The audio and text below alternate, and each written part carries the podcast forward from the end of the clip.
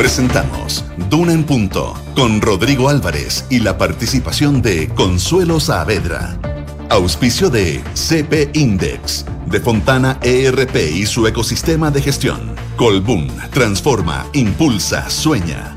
Ahora Sodexo Beneficios e Incentivos es Plaxi. Bienvenido a Plaxi. Salfarrent, contigo desde Arica a Punta Arenas. Universidad Finisterre, integrar para transformar. Upago, tus cobros en línea. Scotiabank. Y Seguro Atenciones Alto Costo de Clínica Santa María. Duna. Sonidos de tu mundo.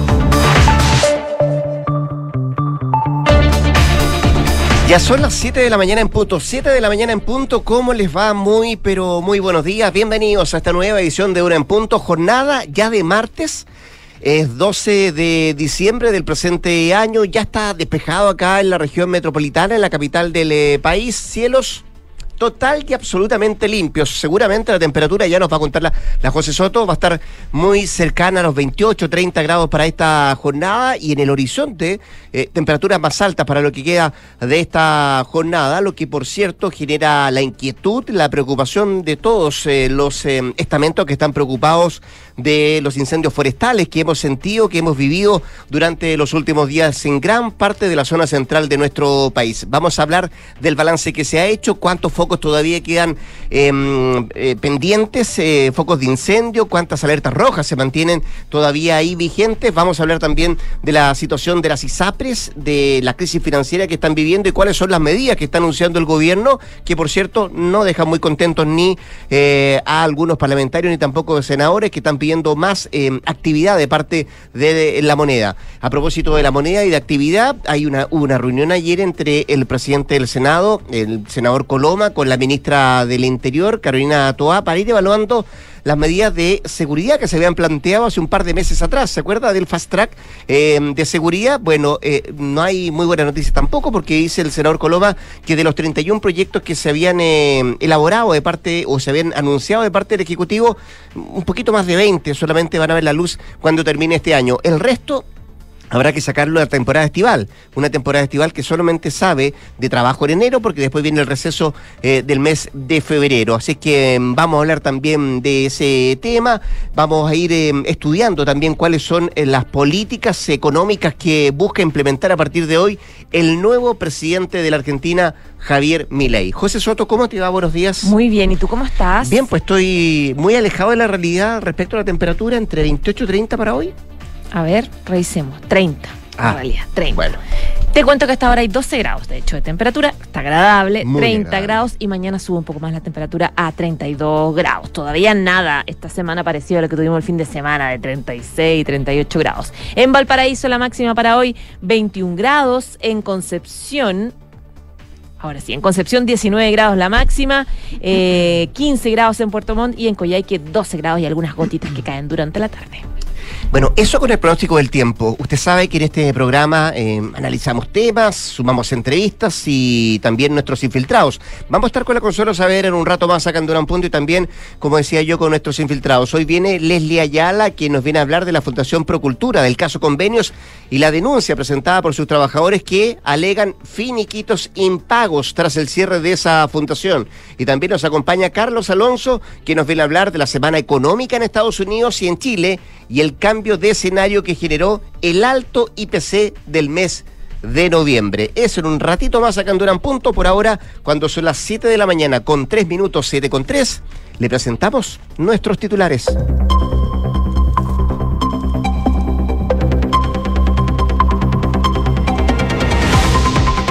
Medio de la negativa del gobierno, hoy la Comisión de Constitución del Senado votará la moción del proyecto de ley que busca flexibilizar el funcionamiento del comercio para el plebiscito constitucional del 17 de diciembre de este domingo. En paralelo, la Dirección del Trabajo aclaró que los complejos comerciales deberán estar cerrados durante la jornada. El gobierno ingresó el proyecto de adecuación única de precios bases para los planes de salud que busca paliar los efectos del fallo GES en las ISAPRES. Sin embargo, las aseguradoras reclaman que la iniciativa no alcanzará a mitigar la falta de ingresos si los parlamentarios calificaron la medida como un parche sin previo aviso. El ministro Nicolás Cataldo declaró en la Comisión de Educación del Senado que el ministerio anunciará el próximo lunes cuáles traspasos de colegios a SLEP seguirán adelante. La medida será en el marco de la pausa activa la transferencia de los establecimientos. El presidente del Senado, Juan Antonio Coloma, advirtió que no se cumplirá el plazo para despachar los 31 proyectos de seguridad comprometidos entre el gobierno y el Congreso. Tras reunirse con la ministra del Interior, explicó que, entre otros, faltarán avances con el Ministerio de Seguridad y los relacionados con inteligencia. En materia internacional, el nuevo gobierno de Javier Milei anunciará hoy el paquete de proyectos económicos que enviará al Congreso. Actualmente se están afinando detalles para luego negociar con la oposición y conseguir los votos. La COP28 está llegando a su fin, sin un acuerdo sobre la eliminación de combustibles fósiles, pero continúan las negociaciones para aplicar la medida gradualmente con una propuesta eh, para la presidencia de la cumbre. Frente a esto, la Unión Europea rechazó que no se esté fijando una senda de eliminación para esta década. 7 de la mañana, 5 minutos. Entiendo que se van a alargar las conversaciones en la COP28 para ver si se consigue un acuerdo. Hablamos de un ratito más a propósito de lo que está pasando ahí en eh, Dubái. Por ahora, centrémonos acá en nuestro país porque en medio de la crisis de seguridad que vive el país, ayer en La Moneda hubo una cita entre la ministra del Interior, eh, el ministro de las Express y el presidente del Senado para seguir avanzando en la agenda de seguridad de nuestro país. Hubo repaso a los avances de las medidas que fueron anunciadas y también comprometidas por el Ministerio del Interior en abril pasado y en concreto 31 proyectos en materia de seguridad de los cuales 19 hoy se han convertido en ley, 1931 quedando así 12 pendientes por despachar todavía, es el balance que se hizo en esta conversación ahí en la moneda. Eh, terminado ese balance, no fue del todo positivo, al menos así lo planteó el presidente del Senado, quien aseguró que, eh, ya que los tiempos legislativos no dan, por lo que es improbable que las 31 iniciativas sean despachadas en este periodo. Hay temas que probablemente van a necesitar algo más de reflexión. Probablemente el Ministerio de Seguridad es uno de ellos, el tema de inteligencia es otro, fue lo que planteó el parlamentario diciendo, bueno, eh, se requiere mayor discusión y es muy poco probable entonces que puedan eh, ver la luz antes de que termine este año. Sin embargo, en la reunión destacaron el avance que se logró, por ejemplo, en estos meses con la fuerte presión que hay sobre el Ejecutivo para hacer frente a la crisis de seguridad. También Coloma dijo que se discutió la aprobación de otros cuatro o cinco proyectos en lo que resta del año, entre ellos el que permite la creación de una fiscalía supraterritorial, el que regula también la habilitación del control de identidad a personas que se ubican en zonas y rutas fronterizas y también de ciberseguridad, que podrían sumarse a esta lista de 31 que anunció el gobierno, como decíamos, hace un par de meses atrás. Sobre la creación de la Fiscalía Supraterritorial, dijo el presidente del Senado que espera que esta semana quede despachada, así como también otro de los proyectos eh, que se espera sacar adelante eh, tiene que ver con llegar a porcentajes más altos en esta medida. Y con ello, el conteo se elevaría hasta 23 o 24 proyectos, quedando pendientes 7 u 8 eh, leyes por tramitar. Y esto último se tendrá que hacer durante enero, antes de que empiece el habitual receso legislativo de febrero y se retomen las actividades en marzo del próximo año. Entre los proyectos que se esperan aprobar durante enero se considera el que crea el Ministerio de Seguridad, que es una de las iniciativas que se había debatido por mayor cantidad de tiempo y que aún está en segundo trámite legislativo. En el oficialismo y la oposición creen que inteligencia, eh, la inteligencia financiera para perseguir el delito y el que crea el Servicio de Acceso a la Justicia y también a la Defensoría de las Víctimas se van a tramitar el próximo año. No hay espacio, dicen ellos, para poderlo discutir y conversar durante lo que queda de este 2023. Frente a esto, eh, ambas iniciativas, la que estamos hablando también con Defensoría, tendrían que ser heredadas por eh, el sucesor de Coloma en marzo del próximo año. Además, en el oficialismo han salido a enfrentar las críticas de la oposición con respecto al avance en materia de seguridad y poner alguna fecha que se han cumplido respecto a estos 31 proyectos. Pero por lo pronto, lo que podemos decir es que el debate legislativo que, insistimos, se da en momentos en que crece la preocupación por la serie de homicidios que se han cometido en las calles, va a seguir durante este año, pero con eh, la meta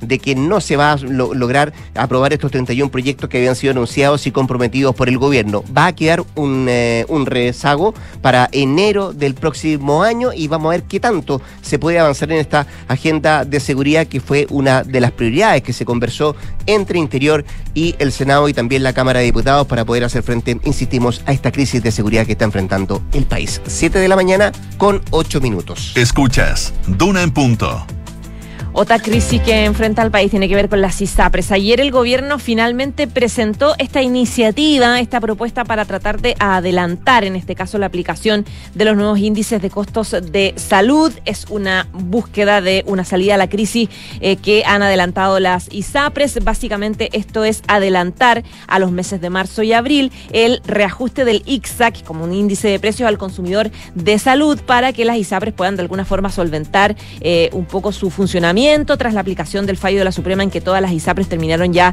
100% eh, subiendo, bajando sus primas GES y dicen que esto ya significa el colapso. El gobierno lo agregó como parte del reajuste del sector público y la idea es precisamente, o la idea que explicaba las Express de incluir esto en el reajuste es para poder agilizar su tramitación, darle sentido de urgencia que apelaban eh, eh, las ISAPRE, porque el reajuste del sector público tiene que ser resuelto antes de la Pascua, de Navidad, y las ISAPRE ya habían advertido que necesitan una solución en diciembre para poder mitigar lo que ellos consideran una baja de ingresos del 12% en promedio que va a generar el fallo GES desde el mes de enero. De lo contrario, alertan que muchas no van a poder sobrevivir más de tres meses con ese menor flujo. Pero la verdad es que... Em, esto generó rechazo no solamente en las ISAPRES, que dicen que la plata no alcanza, sino también en los parlamentarios que dicen que esto se hizo de un minuto para otro y tampoco les gusta que esté incluido en el reajuste.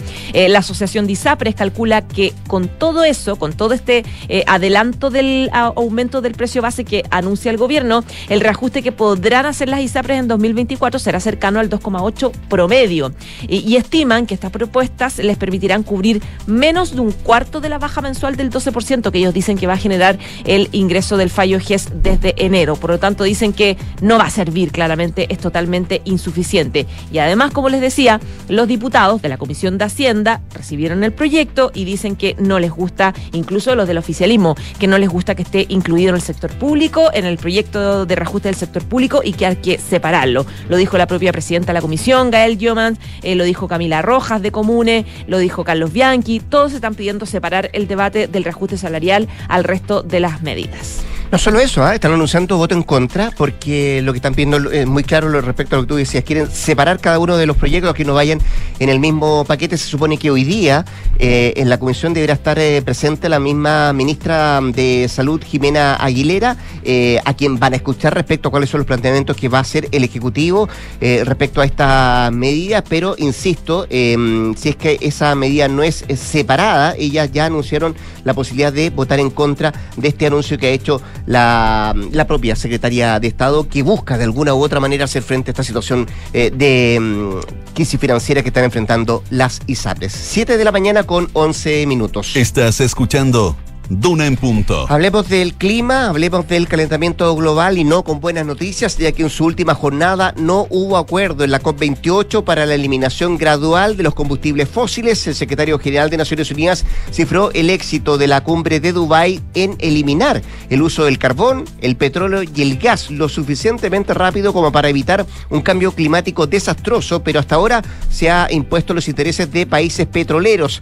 El borrador final de un posible acuerdo sobre el Clima presentado ayer en la cumbre sugiere una serie de opciones que los países podrían adoptar para reducir las emisiones de gases de efecto invernadero, pero también omite la eliminación progresiva de los combustibles fósiles, un paso urgente que muchos países y la comunidad internacional han exigido en esta cumbre que se está llevando adelante en Dubái. Eh, Antonio Guterres, el secretario general de Naciones Unidas, afirmó que el éxito de esta COP28 va a depender de llegar a un acuerdo para eliminar el uso del carbón y también del petróleo. Y eso no significa que todos los países deban eliminar los combustibles fósiles al mismo tiempo, declaró a la prensa en la cumbre que se está celebrando ahí en Dubái y que va a finalizar durante esta jornada, pero con una gran opción de que se puedan alargar las conversaciones para llegar a un acuerdo. Podrían prolongarse más las negociaciones para conseguir un acuerdo en la COP28. Hasta ayer, Arabia Saudita, el mayor productor de la OPEP, defendió junto con Rusia y otros países que la COP28 debe centrarse en reducir las emisiones de gases de efecto invernadero y no en atacar las fuentes de que la están provocando. El nuevo borrador del acuerdo enumera por ahora ocho opciones que los países podrían utilizar para recortar las emisiones. Entre ellas se habla de reducir tanto el consumo como también la producción de combustibles fósiles de manera más justa, ordenada y equitativa a fin de alcanzar el objetivo de cero emisiones antes del 2050 o en torno a esa fecha, es lo que termina mm, diciendo este borrador. Hoy va a ser una jornada clave para ver si realmente existe voluntad política de todas las naciones para ver si se consigue reducir de manera drástica las emisiones, aunque muchos piensan que será clave la postura que tomen las economías productoras de combustibles, que son eh, los mayores productores también. Y vamos a ver cuánto se alargan estas conversaciones para ver si existe la posibilidad de cerrar este acuerdo de la COP28, que siempre eh, en, en los años que se ha ido realizando genera esta controversia y sobre todo la disputa de posiciones que son totalmente diferentes de uno y otro lado. COP28 entonces que deberá alargarse dentro de los próximos días. 7 con 15. En Duna en Punto le tomamos el pulso a la economía. Y revisamos los principales indicadores económicos. En esta jornada, la UF se cotiza en 36.632,41 pesos, el dólar observado 880,8 pesos, el euro 945,83 y el cobre 3,79 dólares la libra. Aprovechamos de mirar como siempre lo que trae la prensa económica en esta jornada. Mira, Pulso destaca hoy día, Fallo GES y SAPRES estiman que proyecto de ley compensa solo un cuarto de menores ingresos. Y en otros títulos de pulso para esta jornada de día martes, Mega vuelve a ser 100% de la familia Heller. Discovery selló en octubre venta de su 27,5%. ¿Y que trae para esta jornada de martes el financiero como principal titular? Pacto fiscal, Hacienda envía borrador a partidos con seis pilares para recaudar 2,7% del PIB, del Producto Interno Bruto. Parte de los títulos de este martes en la prensa económica.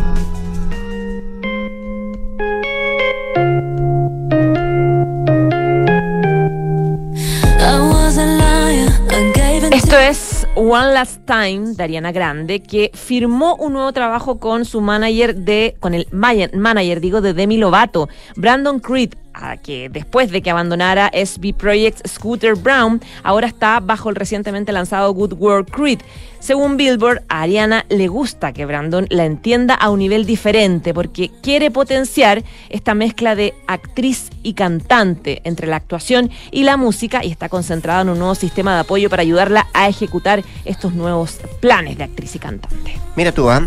Ya pues con la música de la estadounidense de tan solo 30 años nos vamos a ir a la pausa comercial José Soto vuelve a las 8 de la mañana en punto para actualizarnos todas las informaciones. Y antes de la pausa, antes de ir a un corte comercial, escuche bien, con UPAGO y Transbank garantiza los pagos recurrentes de tu negocio. Implementa PatPass una sola vez y disfruta de ingresos constantes. Son la única solución en Chile que previene rechazos de pagos por vencimiento, por hurto o pérdida de tarjetas. Descubre cómo hacerlo en upago.cl y porque tu tranquilidad y la de toda tu familia son lo más importante, ahora el seguro Atenciones de Alto Costo de Clínica Santa María y Help Seguros se puede complementar con cobertura ambulatoria y o de accidentes. Conoce más en clínicasantamaría.cl. Conecta la gestión de tu empresa con Sapiens ERP y tu área de gestión de personas con Senda. Ambas soluciones de Fontana y su ecosistema de gestión empresarial. Integra todos los procesos de tu compañía en defontana.com. Y con Scotia Portafolios hay una alternativa de inversión perfecta para tu perfil, porque en Scotia hay expertos que van a diversificar tus inversiones de forma personalizada, trabajando la mejor estrategia para tus objetivos. Contacta hoy a tu asesor de inversiones Scotia y conoces CP Index, es el primer sistema de calificación de proyectos inmobiliarios residenciales en Chile. ¿Quieres buscar tu próximo hogar o inversión de manera personalizada? Crea tu perfil en cpindex.com, define tus preferencias y encuentra el proyecto inmobiliario adecuado para ti. 7 de la mañana con 18 minutos, 7 con 18. Nos vamos a una pequeña pausa comercial todavía. Nos queda mucho más que revisar a Candura en punto. Tenemos una noticia que queremos compartir contigo. El Sodexo Beneficios e Incentivos que conocías cambió y ahora somos Plaxi. Porque tu cheque restaurante siempre evolucionó y ahora es Plaxi. Para que disfrutes más de todos esos momentos que realmente importan. Descubre nuevas experiencias y no lo olvides, ahora somos Plaxi. Bienvenidos a la mirada Plaxi de la vida. Conoce más en plaxi.cl. ¿Sabías que el seguro Atenciones Alto Costo de Clínica Santa María y Help Seguros se puede complementar con cobertura ambulatoria y o de accidentes? Contrata y conoce más en clínicasantamaría.cl. El riesgo es cubierto por HELP Seguros de Vida sea Las condiciones generales se encuentran depositadas en la Comisión del Mercado Financiero bajo el código POL 3 2017 0001.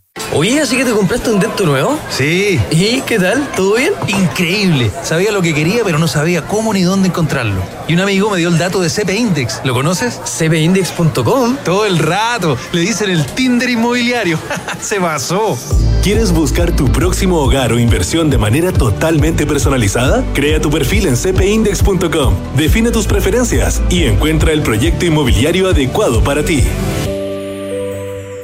Equipo, tenemos que aumentar la productividad y reducir costos. ¿Alguna idea? Podríamos crear una reunión para reunirnos a discutir cómo aumentar la productividad. Eso. ¿Y cómo ahorramos? Mm, ¿Podríamos cambiar el proveedor de papel higiénico? Perdón. La mejor manera de ahorrar y aumentar la productividad es con Defontana, el ERP líder que integra ventas, contabilidad, recursos humanos y mucho más. Da el paso ahora en defontana.com y crea hoy tu cuenta gratis. Defontana, pensemos digital. Historia 15178. Camilo, a meses de ser papá de mellizos, pensó que el auto le iba a quedar chico. Por eso buscó uno más grande donde entre toda la familia y lo encontró en Salfa Rent Usados. Ahora sí está tranquilo y planificando sus próximos paseos. En Salfarrent tenemos más de 20.000 vehículos, perdón, más de 20.000 historias recorriendo Chile. Empieza la tuya en salfarrent.cl. Salfarrent, leasing operativo, rentacar, arriendo de maquinaria y venta de autos usados. Este 2023, los fondos mutuos Scotia nuevamente fueron reconocidos por premios Salmón y Morningstar, gracias a una sólida gestión de inversiones con asesoría experta y su respaldo global. Hazte cliente y dale un impulso a tus inversiones. Escuchas Duna en Punto con Rodrigo Álvarez. 7 de la mañana con 20 minutos, 7 con 20. Seguimos acá en el 89.7 haciendo Duran Punto. ¿Habrá comercio abierto el próximo 17 de diciembre? Bueno, eso es una pregunta que hoy día podría tener respuesta eh, esta misma jornada cuando la Comisión de Constitución del Senado vote el proyecto de reforma que busca flexibilizar el funcionamiento del comercio este próximo día domingo. De las consecuencias, ¿qué tan eh, realista puede ser esto? Eh, y de las críticas también de algunos sectores a esta a esta moción parlamentaria queremos conversar con el presidente de la Cámara Nacional de Comercio, José Pacomio, quien tenemos en la línea telefónica. De inmediato saludamos. José, ¿cómo le va? Buenos días, muchas gracias por atender la llamada de Radio Duna. ¿Cómo está, Rodrigo? Un gusto conversar con usted esta mañana sobre lo que está pasando. La verdad es que hemos tenido el día de ayer harto movimiento y muy esperanzados de lo que pueda pasar hoy día. Sí, parte visita a la Comisión de Constitución del Senado, que hoy día entiendo recibe además la visita de los sindicatos, de los trabajadores, para escuchar todas las posiciones antes de, de mejor resolver, es lo que dicen los miembros de, de esa, de esa comisión. Quería partir por algo bien, bien macro, eh, José. Eh, en cifras, ¿cuánto implica para su sector, para el sector comercio, no tener ventas este próximo día domingo? tomando en cuenta que es el fin de semana previo a las eh, fiestas de, de, Navidad, ¿no? Uf, Rodrigo, la verdad es que, mira, para ser bien concreto, estamos, eh, la verdad es que las estimaciones están cerca de los 7.700 millones mm. de pérdida de no abrir ese día. Son eh, a nivel nacional cerca de 300 establecimientos comerciales que se ven afectados. Eh, Recordemos también, Rodrigo, que este domingo en particular es el domingo más importante en términos de venta para nuestro sector, eh, lo que significa un 12% de las ventas totales. Diciembre significa un 12% de las ventas del comercio. Entonces, mm. por eso que, que, es muy preocupante. También es, es, preocupante, estas son cifras que ayer dejamos sobre la mesa, eh, pero también hay cifras que son más preocupantes eh, en el caso de regiones, porque esta normativa, para contextualizar, eh, los establecimientos que deben cerrar eh, son aquellos que están administrados por una misma razón social o personalidad jurídica, vale decir centro, eh, mall, center, eh, pero también las galerías. Y mm. como sabemos, hace, hace algunos días estuve en Concepción, donde estuvimos levantando ese, ese catastro, 48 galerías solamente en Concepción. Entonces, en regiones pasa, pasa esto, es muy común encontrar las galerías, eh, y estas galerías además están compuestas gran parte por pymes y emprendimientos. Eh, en el caso de los centros comerciales de las capitales de nuestras regiones, también funcionan como eh, centros de, abastecimiento, porque recordemos que además de, comercio, de tiendas comerciales, también cuentan con supermercados y otros mm. servicios. Entonces, lo veíamos hace poco en el caso de Temuco, en Melipeuco, que está cerca de una hora de Temuco, viaja a Temuco a comprar y abastecerse durante el fin de semana por dada la distancia, ya que en Melipeuco no tienen grandes supermercados. Entonces, eh, ese también fue uno de los temas que, que analizamos eh, y domingo, por supuesto, que va a ser el, el domingo anterior Sí, a Navidad. José, eh, eh, Mucha ustedes- gente va a estar prefiriendo, Prefiriendo. la presencialidad también. Ya, ese otro tema que... quiero seguir avanzando más adelante, pero ¿esto alguna vez ustedes lo conversaron con el gobierno, lo plantearon desde el punto de vista de lo complejo que era para el sector? Eh, y lo pregunto tomando en cuenta que la fecha del plebiscito se conoce hace rato, ¿no? Sí, Rodrigo, esto se viene conversando hace varios meses ya. Eh, hemos planteado a través de nuestros asociados también, el gremio de los centros comerciales también ha estado presente en esta conversación, el gremio de los supermercados.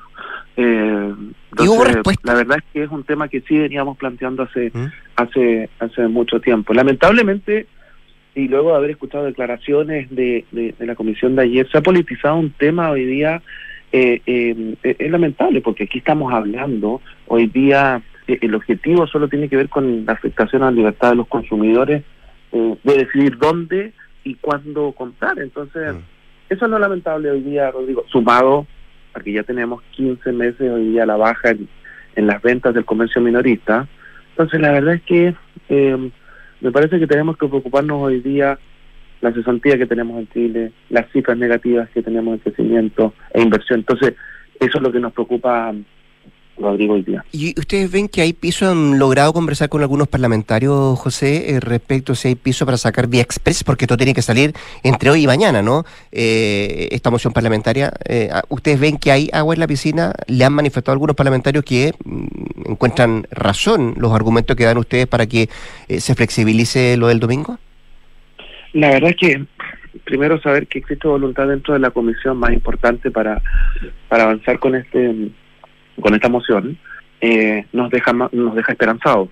Ahora es cierto que eh, tiene pasos que, que seguir, ya está en tabla para el día de hoy en la tarde, eh, de hecho está en primer punto de tabla, entonces eh, vamos a ver, vamos a ver, pero esperanzado, ¿eh? esperanzado, porque hemos dejado nosotros los argumentos técnicos sobre, sobre este, este tema y, y la verdad es que nos hemos olvidado también de, de- de varios factores, entre eso hoy día que tenemos también trabajadores eh, que trabajan por comisiones, entonces es importante eso recordarlo. Mm. Hay eh, un trabajo temporal, ¿no? Un empleo temporal que está en esta época también que podría haberse afectado. Así es, así es. Bueno, tenemos, eh, como muchos quizás lo hicimos, quienes están escuchando, durante, durante esta fecha y esta temporada de verano, cuando fuimos estudiantes, eh, trabajábamos en el comercio, trabajábamos part-time, trabajamos también en, en estas fechas que son, son tan relevantes para, para el comercio. También hoy día eh, esos trabajadores se van a ver afectados porque no van a poder eh, trabajar. Eh, ¿Qué responde usted, José? Estamos conversando con José Pacomio, presidente de la Cámara Nacional de Comercio. Algunos parlamentarios que han dicho, bueno, efectivamente el abrir estos centros comerciales, estos strip centers, entorpece el proceso de participación ciudadana. Yo la verdad es que hablo de modernizar nuestro nuestro sistema. Eh, la verdad es que esta normativa eh, se levanta en el 2016 cuando el voto, que el objetivo era, por supuesto, que era mucho más atendible, porque teníamos un, un voto voluntario y, y buscábamos que el objetivo hoy día era empujar a, a- a los votantes a sufragar. Hoy día ya no es, no, no es voluntario, el voto es obligatorio, entonces creo que ese argumento pierde fuerza, eh, considerando eh, eh, no sé, si nosotros miramos lo que pasa en otros países hoy día, vemos lo que pasa en Estados Unidos, en, Europa, varios países de Europa, hoy día el comercio funciona y, y no nos vayamos tan lejos de la región, miremos lo que pasa hoy día también en países vecinos. El comercio funciona durante elecciones de forma normal, entonces la verdad es que no podemos parar al comercio. Eh, cifras muy, muy negativas que tenemos ya hace varios meses, sin olvidar, eh, Rodrigo, algo muy, muy importante que también es un tema que hemos trabajado históricamente como gremio, que es el comercio informal. Eh, la verdad es que le vamos a, a, a, a- dar un regalo por adelantado si es que no nos permiten abrir, si es que no nos permiten trabajar a las bandas criminales organizadas que están detrás de todo ese comercio ambulante ¿Usted ve, que José, encontramos en la algo de discriminación en eso? ¿Que no puedan abrir ustedes pero que funcione el comercio ambulante? Eh, pues, sin duda, sin duda. Veamos qué pasa con el comercio ambulante, que no es fiscalizado, no es controlado, no paga patente, no genera empleo. Entonces, sigamos generando condiciones favorables para este comercio sobre el cual nosotros hemos estado batallando durante muchos años. Y lamentablemente, Rodrigo, nuestra encuesta de victimización eh, de este año, la verdad es que nos vuelve a entregar cifras históricas, lo decíamos, cifras históricas en, en términos de, de seguridad, en términos también del aumento del comercio ambulante en todo Chile. Entonces, eh, mira, voy a, déjame por favor contarte la experiencia de lo que también eh, vivían en Concepción, donde socios de, Concepción nos, comentaban que el comercio ambulante hoy día estaba ocupando galerías, los pasillos de las galerías.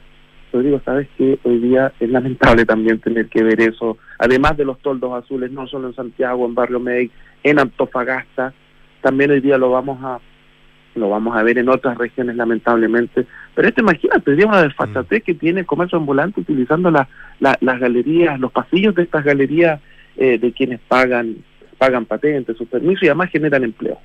Eh, sí, eh, conversamos con José Pacomio, presidente de la Cámara Nacional de Comercio. José, la, ministra del Trabajo, eh, Janet Cara, ayer entregaba un argumento bien, bien válido ¿ah? y, decía, bueno, ¿cómo lo hacemos si efectivamente esto prospera, avanza, se permite la flexibilización de que abra el comercio el próximo día domingo? ¿Qué pasa con los trabajadores, decía ella, con la georreferenciación, que está hecha en relación a los domicilios de las personas y no a los locales de votación.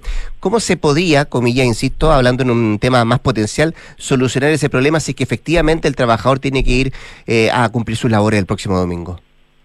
Rodrigo, yo, yo creo que tenemos mucha experiencia en, en, en, estos temas. Eh, y la verdad es que siempre ha habido voluntad de parte nuestra por dialogar, por encontrar soluciones. Entre el 2020, y hablo de experiencia porque entre solo entre el 2020 y 2025, sumado este este proceso, van a van a haber sido 10 eh, procesos procesos eleccionarios. Entonces, la verdad es que eh, experiencia para avanzar en, en esos temas existe, voluntad también. Eh, por supuesto que esos horarios hoy día son, son eh, conversados con los trabajadores para que realmente eso, eso quiero saber qué, ¿qué dicen los sindicatos. yo sé que van hoy día a la comisión de constitución pero pero en la interna qué, qué, les conversan respecto a lo que podría pasar el domingo eh, insisto yo estoy esperanzado la Rodri, para ser sinceros también sabemos que estamos contra el tiempo pero mi objetivo hoy día es el 17 de diciembre pero también hay un segundo objetivo que es abrir esta conversación para lo que vienen de, de las eventuales elecciones hacia adelante. La verdad que hoy día hay temas también que no se han considerado como es la modificación a la ley de alcoholes, por ejemplo, en donde también terminamos nosotros eh, eh, perjudicando al turismo, donde hoy día teníamos visitantes que lamentablemente hospedados en un hotel y que van a almorzar ese día en algún restaurante, no pueden, por ejemplo, consumir una copa de vino porque obviamente eh, estamos en proceso eleccionario. Entonces, yo creo que son es un tema mucho más profundo del cual tenemos que avanzar y conversar, eh, pero aquí nuestro objetivo está puesto en este 17 de diciembre. ¿Y, y, mm, y, le gustaría que se legislara eh, en el futuro, digo, mm, no viendo la coyuntura respecto al voto anticipado para los trabajadores durante elecciones? Esto de tener una semana previa para poder ir a votar tranquilamente y así que todo se normalice el día de la elección? Hay experiencia, Rodrigo, en facilitar eh, eh, el voto, la participación ciudadana. Mm, ayer en la comisión planteaban también respecto a otros ejemplos que existen. En centros comerciales existen eh, puntos de votación establecidos durante una semana también para facilitar la participación.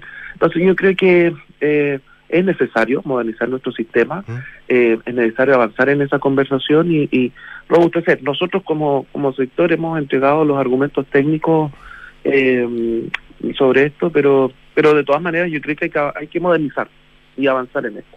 Estamos conversando con José Pacomio, presidente de la Cámara Nacional de Comercio. José, déjeme sacarle un rato de esta coyuntura y llevarlo un poquito a, a miradas más futuras. ¿Cómo ven desde la Cámara el 2024? ¿Cuáles son las expectativas de su sector eh, respecto a lo que podría pasar el próximo año? ¿Qué puedo decir, eh, Rodrigo? Bastante complejo. Mm. La verdad es que el sector no va a crecer eh, lo que esperábamos y las proyecciones están tan, tan, no sé cómo, cómo podría decirlo en este minuto, eh, pero complejo, un crecimiento de 1.5, eh, pero la verdad es que todos los esfuerzos van a estar puestos en generar incentivos también a la inversión. Tenemos uno de los sectores que también representamos, que es el turismo, eh, que lamentablemente ha presentado eh, una una contracción importantísima, una baja también en la inversión inmobiliaria en ese sector. eh, esto todo un catastro a través de, de, de nuestra área de estudios de la Cámara Nacional. Entonces, es, es complejo. Es complejo es porque aquí también hay variables importantísimas a considerar para poder avanzar, que es la seguridad. Y ese es un tema país, del cual también estamos estamos haciéndonos cargo, tratando de colaborar desde nuestra vereda, por supuesto. Eh, estamos muy de la mano con el secretario de Prevención del Delito. Hace algunos días eh, lanzábamos el Fono Denuncia Comercio. Eh, y esto también producto de lo que veíamos en nuestra última encuesta de victimización, donde eh, gran parte de, de, quienes habían sido victimizados no denunciaban, cerca del 60%. Y esa cifra es preocupante porque no nos permite avanzar sobre el problema teniendo cifras concretas, dónde, dónde poner los objetivos. Entonces, esta, lo que busca esta línea eh, denuncia es levantar data, es tener cifras para poder eh, definir las estrategias y cuáles son las rutas a seguir. Y esa, esa mezcla de inseguridad, José, de lo que, de la data que tienen ustedes respecto a lo que podría verse o lo, lo que se ha visto en materia de inseguridad, ¿cuánto puede afectar el, el, el desempleo el próximo año? Bueno, el comercio es uno de los principales empleadores de, de, Chile, entonces la verdad que por eso me preocupa hoy día que temas como, como esto, el 17 de diciembre, que no nos permitan avanzar, abrir, uh -huh. se politicen demasiado. Hoy día estas son cifras concretas. El escenario económico actual de Chile eh, creo que tiene que abrirse a, a, temas como esto, a que podamos trabajar, a que podamos generar empleos.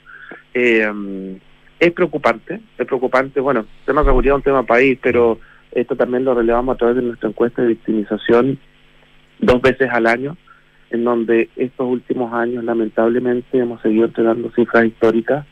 Eh, pero mira, no, nosotros, yo, yo creo que hoy día ya debemos dejar de preocuparnos y ocuparnos y en eso estamos. También aquí hay un hay un trabajo con con los consumidores, con quienes tenemos que trabajar y para eso hace muy poquito hemos comenzado a lanzar a nivel nacional nuestra campaña El contrabando es contra todo, una, una campaña que también busca generar conciencia en esos consumidores que hoy día no comprenden qué es lo que es comprar en la calle, productos en la calle, que lo perjudicial que puede ser. Especialmente en estas fechas, Rodrigo, yo creo que siempre es importante hacer el llamado. Ahí veíamos hace algunos días en una pauta que tuvimos sobre Navidad, eh, juguetes. O sea, lo tóxico que pueden llegar a ser juguetes comprados en la calle. Un juguete que nos cuesta mil pesos, que le puede costar a una señora, eh, la verdad es que podría salir mucho, mucho más caro. Entonces también ahí yo creo que es importante eh, entregar ese mensaje de cuidar, cuidar hoy día eh, a nuestros niños, de cuidar también la salud de todos. La última, pensando en el 2024, José, eh, se viene también lo que es la implementación de la jornada laboral, la reducción de la jornada laboral a 40 horas. La primera reducción va a ser en abril del, del, del próximo año. ¿Cómo, ¿Cómo lo vislumbra el sector comercio? Bueno, Rodrigo, nosotros a ver, tenemos eh, tres sectores que representamos, el comercio, los servicios y el turismo. Mm. Creo que el comercio, por siempre, eh, los tres sectores en realidad siempre han estado dispuestos al diálogo, a conversar. Eh, esto, esto va a ser bien gradual y es algo que también como Cámara Nacional de Comercio conseguimos participando durante la elaboración de, de esta normativa. Eh, pero no sabemos aún cuál será el impacto, por ejemplo, en el caso del de turismo porque recordemos que el turismo trabaja por temporada. Así. Entonces, mm. eh, va a ser muy complejo eh, tomarle eh, la, la, temperatura a esa implementación, en particular con ese sector. Pero el comercio, la verdad es que ya tiene experiencia, trabajamos por turno, entonces hoy día el adaptarse puede ser, y creo que va a ser mucho más fácil. A diferencia de los servicios también, que puede ser más complejo porque hay. hay hay sectores como el turismo que, que, trabajan por temporada. Perfecto. Bien, pues el presidente de la Cámara Nacional de Comercio, José Pacomio, conversando esta mañana con Radio Duna. Eh, muchas gracias, José. Y bueno, a la expectativa de lo que va a pasar hoy día en la Comisión de Constitución, si es que efectivamente se vota este proyecto que permite flexibilizar la apertura del comercio el próximo 17 de diciembre. Muchas gracias, a que esté muy bien. A ustedes, Rodrigo. Buen día. Buen día. 7 con 38, nos vamos rápidamente a la pausa. En la FINIS forman en la excelencia. La carrera de Ingeniería Comercial tiene un sello en sostenibilidad. Es la única universidad de América Latina Supporting Institution de la iniciativa financiera ONU Ambiente, Universidad Finisterre, admisión 2024. Salfarrend cree que detrás de cada volante hay algo mucho más valioso que un vehículo, ya que hay más de 20.000 historias de personas como tú que decidieron ir por aquello que los inspira. Salfarrend, más de 20.000 historias en movimiento. Colbún transforma la fuerza del agua, del sol y del viento en energía confiable y al alcance de todos, impulsando una transición energética responsable. Y en noticias que alegran el día, queremos compartir que Sodexo Beneficios e Incentivos ahora es Plaxi. Únete a esta evolución porque Plaxi es más que un beneficio de alimentación. Bienvenidos a la mirada Plaxi de la vida. Vamos a la pausa y al regreso, Consuelo Saavedra y nuestros infiltrados, Leslie Ayala y Carlos Alonso acá en Durán Punto. Descubre la alianza perfecta para tu negocio con UPago y Transbank. Garantizamos tus pagos recurrentes. Evita las complicaciones por vencimiento, hurto o pérdida de tarjetas y reduce los rechazos. Activa PadPass en línea una sola vez y asegura tus ingresos de forma permanente. Optimiza tu flujo de caja y reduce los impagos. Fortalece las finanzas de tu negocio hoy. Visita upago.cl y pasa al siguiente nivel. En Colbún somos una empresa de origen chileno. Transformamos la fuerza del agua, del sol y del viento en energía renovable, eficiente y segura al alcance de todo el país. Impulsamos una transición energética responsable, promoviendo pequeños y grandes cambios junto a clientes, trabajadores y comunidades. Por eso en nuestra central hidroeléctrica Angostura construimos un gran proyecto turístico en el Biobío, el Parque Angostura, que acumula más de un millón de visitas en 10 años. Colbún transforma, impulsa, sueña. En la Finis creemos en integrar para transformar, porque la excelencia se logra integrando a la academia, las demandas del nuevo mundo, donde la sostenibilidad es una preocupación de todos. La carrera de Ingeniería Comercial cuenta con un sello en sostenibilidad.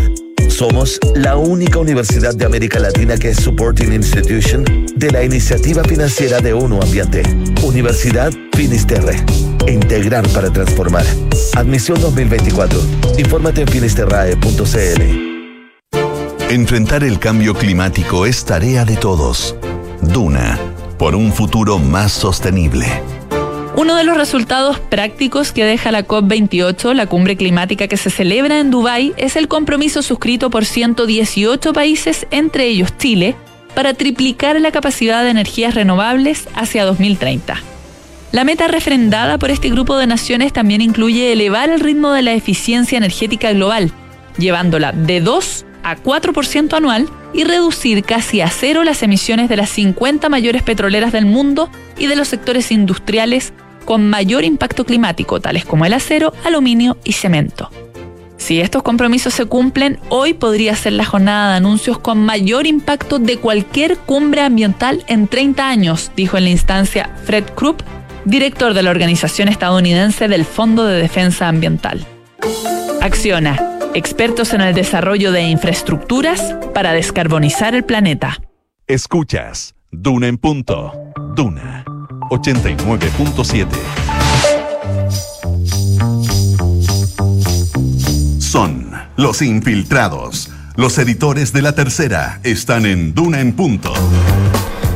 En esta tercera y última parte de Duna en Punto, de Cuerpo Presente, la mejor parte, por cierto, siempre lo mejor para el final. Consuelo Savera, ¿cómo estás? Buenos días. Muy buenos días, ¿cómo están? Aquí muy bien, junto a nuestros infiltrados, Leslie Ayala, Carlos Alonso. Hola, buenos días. ¿Cómo Muy buenos días. ¿Todo bien? ¿Todo bien? Aquí estamos, de Cuerpo Presente, mira. Sí, Ah, qué Oh, Ya, ya nos hemos celebrado, saludado. Yo creo que con Carlos claro. nunca habíamos estado No, cuerpo claro, presente. Exactamente.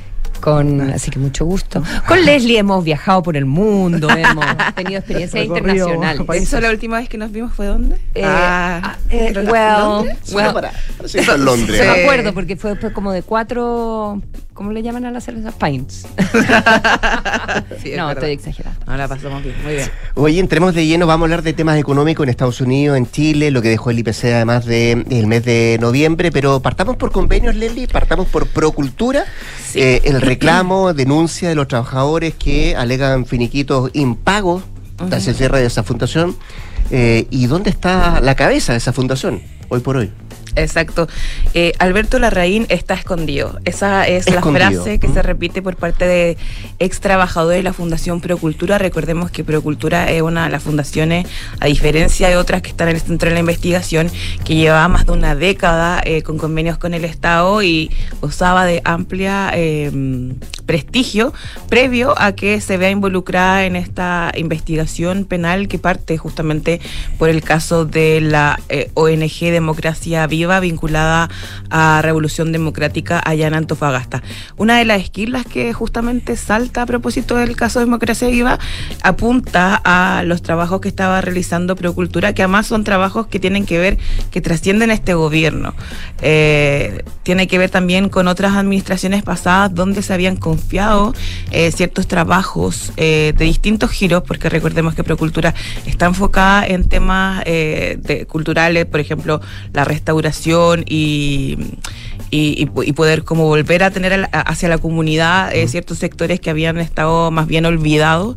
Eh, y también tiene otros giros como, por ejemplo, un convenio que se mantiene vigente acá en la región metropolitana que tiene que ver con el tema de eh, salud mental eh, de los niños con el fono, un fono hacia- enfocado hacia la adolescencia de prevención del suicidio que se adjudicó Procultura cuando llega al gobierno regional Claudio Rego. Bueno, de esos también hay otros convenios que están en la mira de tanto de la Fiscalía como también lo, lo fue en su momento la Contraloría.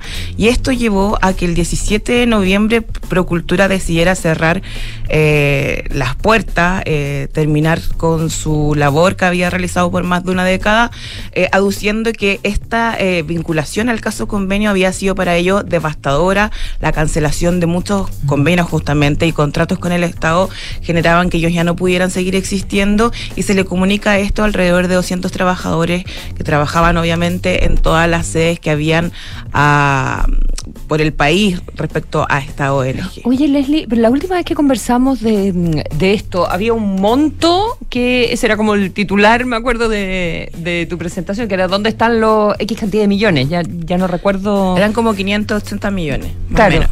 Y, y de ahí tendrían que salir los finiquitos o qué, pa- qué pasó hubo se pudo determinar dónde estaba ese dinero si se había eh, gastado en lo que había que gastarse justamente se está siguiendo la ruta de esto eh, activo eh, porque el Consejo de Defensa del Estado está emprendiendo acciones. Es decir, cuando el receptor judicial en esta medida pre predemanda eh, precautoria da cuenta de que eh, la- las cuentas asociadas a Procultura no tienen dinero, se enciende la alerta en el sentido de que el CDE tiene que procurar que en el caso de ser condenado, esto es muy previo Claro. a alguna declaratoria de inocencia o, o de responsabilidad penal por parte de los representantes de Procultura, pero el Consejo de Defensa del Estado tiene que prever que en el caso de, de condenarse por algún delito o alguna fraude al fisco, poder resarcir estos dineros a las arcas fiscales. Hasta el momento, Consuelo, esa duda sigue latente porque se está en esta ruta. Ahora, a propósito de la demanda de los trabajadores, nosotros igual fu- fuimos bien cautos, nosotros entendemos que estos procesos de finiquitos son largos, sobre todo cuando hay una situación tan abrupta como esto, pero desde el 29 de noviembre que se le estaba prometiendo a los trabajadores, incluso algunos de ellos dicen que se les trató de engañar, eh, llevándolos a una notaría a firmar un acuerdo sin un finiquito en concreto, es decir, sin un cheque asociado al finiquito, y que ellos decidieron esperar estos cinco días hábiles que tenían que pasar, que le habían prometido las cabezas de ¿Con, Procultura. con finiquito firmado? Claro, exactamente, para pasarles su dinero que les correspondían. Acá hay trabajadores que no solamente son de temporada, sino que hay algunos que llevaban ya siete, ocho años, por ende era el sostén mayor de su, de su hogar y por supuesto que también eh, merecen esta indemnización en el caso de un despido que algunos señalan que es injustificado. Ahora, ¿qué dicen de parte de Procultura? Es que los dineros están que evidentemente como una situación abrupta de cierre por la cancelación de convenio que los deja sin liquidez, significa que hay un proceso mucho más largo para poder entregarle estos dineros a sus trabajadores y de cierta forma no dan una solución en concreto. Lo que sí dicen es que ellos se pueden reservar las acciones legales que estimen conveniente, evidentemente dando cuenta de eventuales demandas eh, a, a esta ONG ONG, que también los trabajadores han dicho, bueno, y si la ONG no tiene con qué pagarnos en subsidio, nosotros vamos a perseguir también la responsabilidad de estas entidades, gobiernos regionales, Ceremi, Serviu, subsecretaría, que estaban detrás de estos proyectos y que finalmente los dejan a ellos eh, sin la posibilidad de tener su indemnización. Ahora no sé si esa jugada puede ser tan certera. Lo que sí es cierto es que Alberto Larraín ha estado inubicable, de hecho ha estado inubicable también para nuestras notas. No son pocas las notas que hemos realizado en base a la cobertura de convenio que aparece mencionada Procultura y efectivamente ellos tienen una agencia de comunicación, pero el propio Alberto Larraín no ha sido ubicado ni por los trabajadores ni por este medio. Pero entiendo que activo en redes sociales. Exactamente, y eso también es algo que los trabajadores por por el cierre, el cierre cuando fue, eh, cuando se les comunicó, todos dicen que fue una ceremonia bastante eh, emocionante para ellos, porque justamente entendían que estas personas no estaban cerrando la empresa, más bien esta fundación, eh, porque querían cambiar de giro o alguna situación, estaban impactados justamente y devastados por el caso convenio y las esquilas que tuvo en ellos, por ejemplo, los cierres de los convenios, etcétera, pero ellos creyeron, entonces como ver a, a su ex eh, mandamás o con quien confiaron en estos proyectos, que era la cabeza, el psiquiatra eh, Alberto Larraín, tuiteando sobre salud mental, les parece también ofensivos para ellos que no han tenido una respuesta. Ahora, el Consejo de Defensa del Estado sigue buscando fórmulas para establecer si, por ejemplo, lo que hablábamos la otra vez Consuelo y Carlos eh, Rodrigo, si existen, por ejemplo, inmuebles, sedes a las que poder hacer, obviamente, eh, de patrimonio también para los trabajadores, porque en el caso que se declare una quiebra, ellos van a, van a pasar a ser acreedores justamente, al igual que aquellos proveedores que quedaron también eh, de brazos cruzados con el cierre de esta fundación. Y lo más importante es saber si en algún momento acá Alberto Larraín o eh, la gerenta general eh, también que aparece mencionada por los trabajadores, van a comunicarse directamente con sus trabajadores y también van a dar cara en las investigaciones penales que están abiertas y vigentes. Noticia en desarrollo, entonces vamos a ver qué es lo que pasa con esta denuncia que están haciendo los trabajadores de Procultura. ¿Vamos a cifras económicas, don Carlos Alonso? Así es. Miramos a Estados Unidos. ¿Con qué perspectiva? ¿Con qué expectativa? Correcto, porque bueno, esta semana hay dos cifras importantes en Estados Unidos que se van a, dar a conocer. La principal es la reunión que tiene la Reserva Federal que comienza hoy día y que mañana entrega su eh, su decisión, en, ese sentido, la, expectativa para, para, este mes está puesta en una mantención entre 5,25 y 5,5%. Recordemos que la última vez que subió la, la tasa la Reserva Federal fue en julio pasado y desde ahí entonces la ha mantenido en ese mismo nivel. Ahora, lo que sí es relevante y lo que espera el, mercado para, para, mañana es los mensajes que va a entregar la Reserva Federal con respecto a los próximos movimientos hacia el 2024, porque ya el mercado o la mayoría de los analistas están viendo o están esperando, mejor dicho, una señal de que la Reserva Federal va a comenzar a reducir la, la tasa de política monetaria, dado que la inflación está cediendo en línea con lo que se esperaba. De hecho, el otro dato relevante es que el que se conoce un rato más es de la inflación, donde se espera que esté más o menos en torno al 0%. Y con ello, la inflación anual continuaría descendiendo desde 3,1 a, perdón, de 3,2 a 3,1%. Eh, eso es un poco el dato principal que esperan los, los analistas y también porque, de hecho, si el, los datos de actividad y de desempleo ya se están enfriando lo suficiente como para que la inflación siga cediendo. Entonces, está el riesgo, obviamente, de que si eh, la Reserva Federal no da una señal de que, por ejemplo, el próximo movimiento va a ser la baja, podría ralentizar aún más la expectativa de crecimiento para el próximo año que, tiene, eh, que tienen los analistas para, para Estados Unidos. Esto considerando que para el próximo año las perspectivas, dependiendo quién, quién, la haga, por ejemplo, están entre un menos 0,2%, que es la, última proyección que hizo el, Banco Central de Chile para Estados Unidos, y 1,3% eh, positivo, que fue la, proyección que entregó recientemente el Fondo Monetario Internacional. A nivel también de, los distintos... Mm, integrantes de la, de la Reserva Federal, eh, la semana pasada hubo algunos mensajes que eh, anticiparon o dieron a entender, mejor dicho, que el próximo año ya iban a haber eh, baja de, de tasa de interés, lo que fue contrastado en, eh, a comienzos de la, a, fines de la semana pasada por el presidente de la Reserva Federal, ya que él fue un poco más cauto y no entregó ninguna señal que se eh, sobreentendiera de que iban a comenzar la, la- la reducción de, de baja de interés. Ahora, las perspectivas que tiene el mercado, por ejemplo, hay un 70% de probabilidad que, el, que en marzo parta la, la baja de tasa. Eso salió, eh, el último sondeo fue a fines de la semana pasada, pero al mismo tiempo hay una, um, un informe de Goldman Sachs que dice que hay que esperar un poco más, que la primera baja va a comenzar recién el tercer trimestre del próximo año, tercer y cuarto trimestre. Serán dos bajas las que espera el informe de Goldman Sachs. Entonces las perspectivas ya sí apuntan a una reducción en, en la política monetaria de Estados Unidos, lo que tiene obviamente implicancias en, en- en Chile y en los principales países de, de Europa y el mundo. Ese es un poco el escenario que está que se está esperando para, para Estados Unidos y eh, bueno y en Chile tiene eh, la próxima semana es la semana económica de Chile porque eh, tenemos eh, la reunión de política Después de lo que monetaria pasa en Estados Unidos, vamos a tener nuestra semana. claro exactamente el, el O sea, después, del después del plebiscito. Sí. Sí, Claro. claro. eh, Justamente el 19 de. mm, de eh, no, perdón, el, sí, el 19 de, De martes, diciembre. martes Martes 19, el Banco Central tiene su última reunión de política monetaria, donde, eh, bueno, recordemos que la tasa está eh, en 9% y tras el IPC, el sorpresivo IPC de noviembre, que fue 0,7%, las perspectivas de los expertos volvieron a cambiar. Han ido cambiando eh, dependiendo cómo vaya saliendo la- la- la- la- el dato de inflación. Ahora esperan que la reducción sea más acotada, entre 50 y 75 puntos base, porque cuando salió el IPC de octubre, que fue más bajo de lo esperado, ahí se entusiasmaron y dijeron que el Banco Central tenía que acelerar la, la baja de tasa a 100 puntos base.